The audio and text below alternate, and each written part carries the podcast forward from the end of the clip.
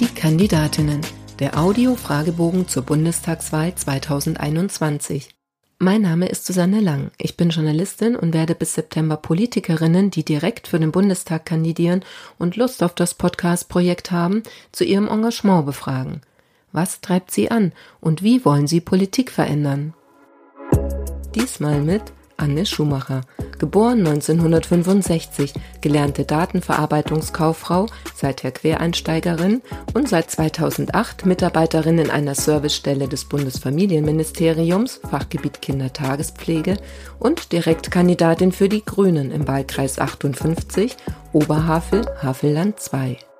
Frau Schumacher, wann war für Sie klar, ich möchte Abgeordnete im 20. Deutschen Bundestag werden?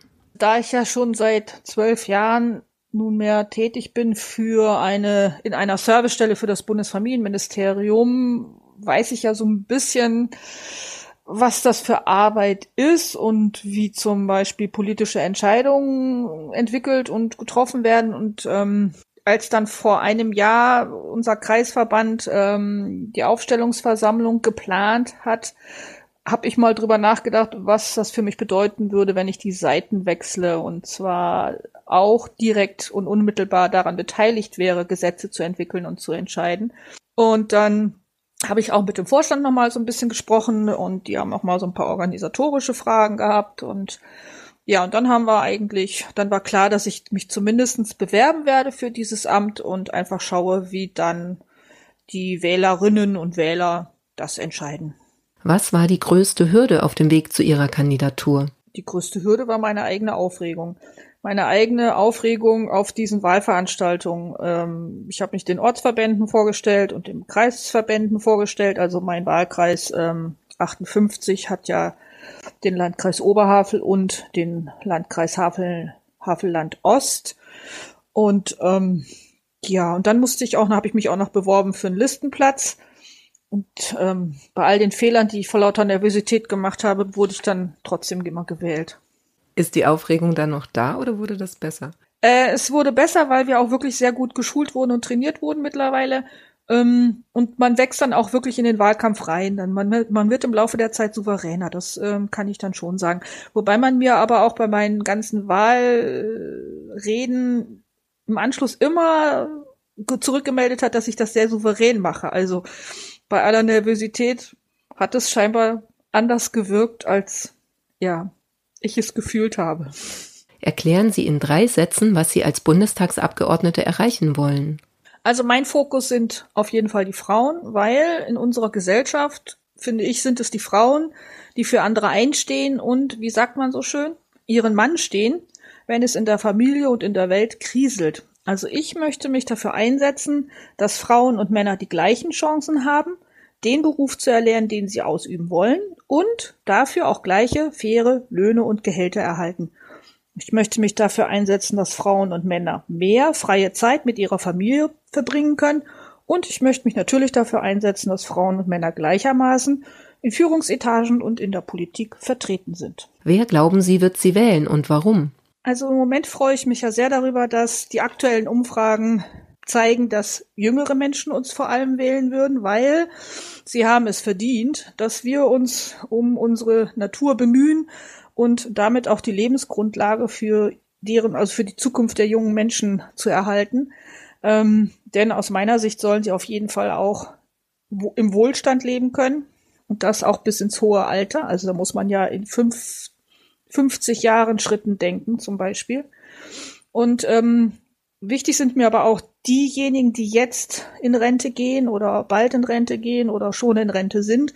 Denn auch die haben es verdient, dass sie in Würde altern können. Und da ist, glaube ich, im Moment auch sehr viel zu tun, ähm, deren Lebensbedingungen angenehm zu gestalten, deren Sicherheit, also soziale Sicherheit auch abzufedern und ähm, die Arbeitsbedingungen in diesen ganzen Pflegebereichen auch zu verbessern, sowohl für die Familienangehörigen als auch für die, die in den Einrichtungen arbeiten. Ihr bisher größter politischer Erfolg war? Also ich bin ja vor 22 Jahren nach Brandenburg gezogen und da gab es keine Kindertagespflege. Und ich kannte aber so um die zwölf Frauen, die der Meinung waren oder die den Wunsch hatten, ähm, dieses familienähnliche und flexible Angebot ähm, auch ähm, nutzen zu wollen und zu können. Und dann haben wir damals einen Verein gegründet, ähm, Kibeta e.V.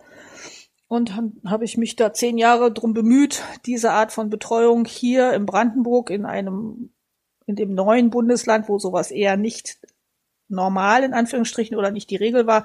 Also die Kindertagespflege hier so zu etablieren, dass sie ähm, mittlerweile ein gutes Standing hat und ähm, hier allein im Oberhavel sind circa 120 Tagesmütter jetzt regelmäßig tätig und machen frühkindliche Bildung und das zu guten Bedingungen.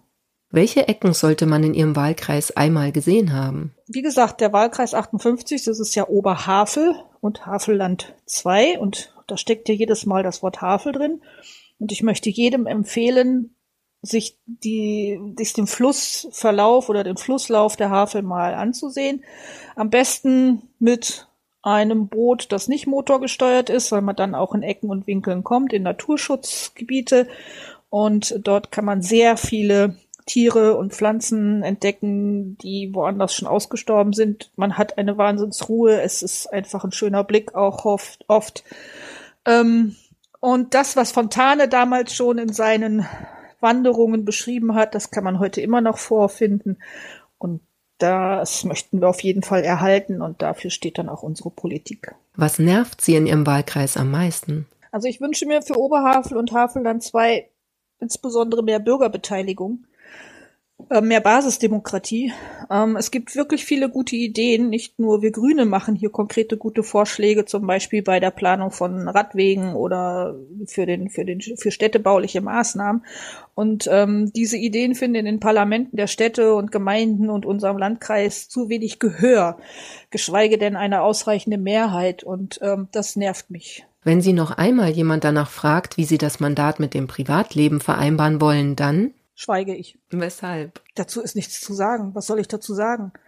Es ist eine Selbstverständlichkeit, dass jeder Privatleben und Mandat oder Beruf irgendwie zusammenbringen muss und das hat nichts damit zu tun. Also warum werde ich das gefragt? Wird das auch jemand anders gefragt? Und welches Geschlecht hat dann diese andere Person?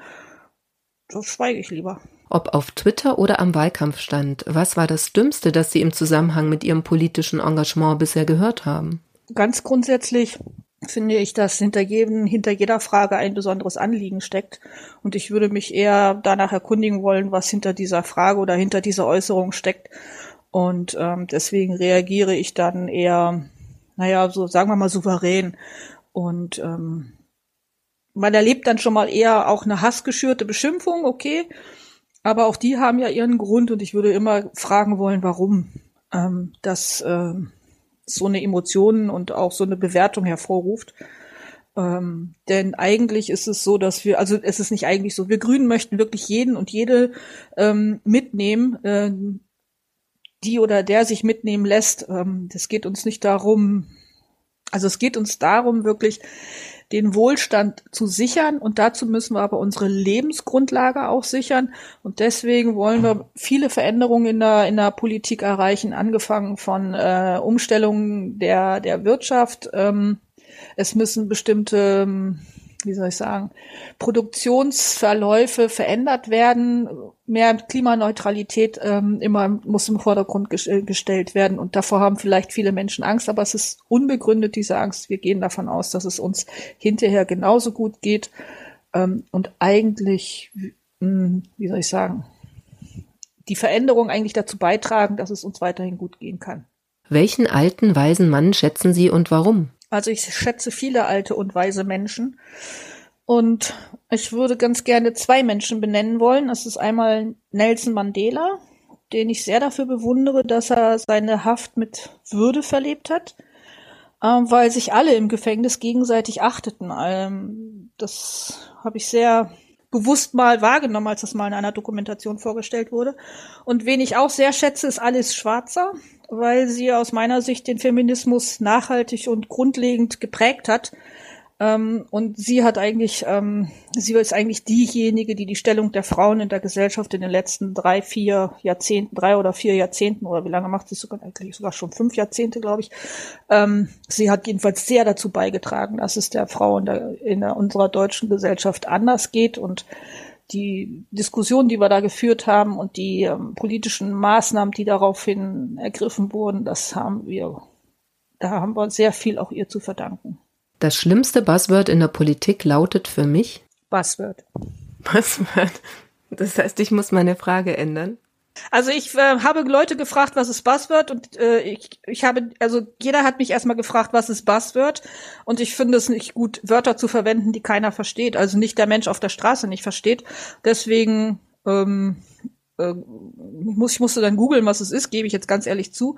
Und was ich auch nicht so gut finde, ist, wenn man dann ich hatte es jetzt so verstanden, dass ein Buzzword auch etwas ist, was einen so ein bisschen provoziert oder so ein bisschen und da muss ich sagen, würde ich gerne sagen wollen, dass die größte Stärke einer Politikerin, glaube ich, ist, ähm, egal bei welchen Schlagwörtern, relativ souverän und gelassen zu reagieren und sich nicht provozieren zu lassen, ist für mich die größte Herausforderung.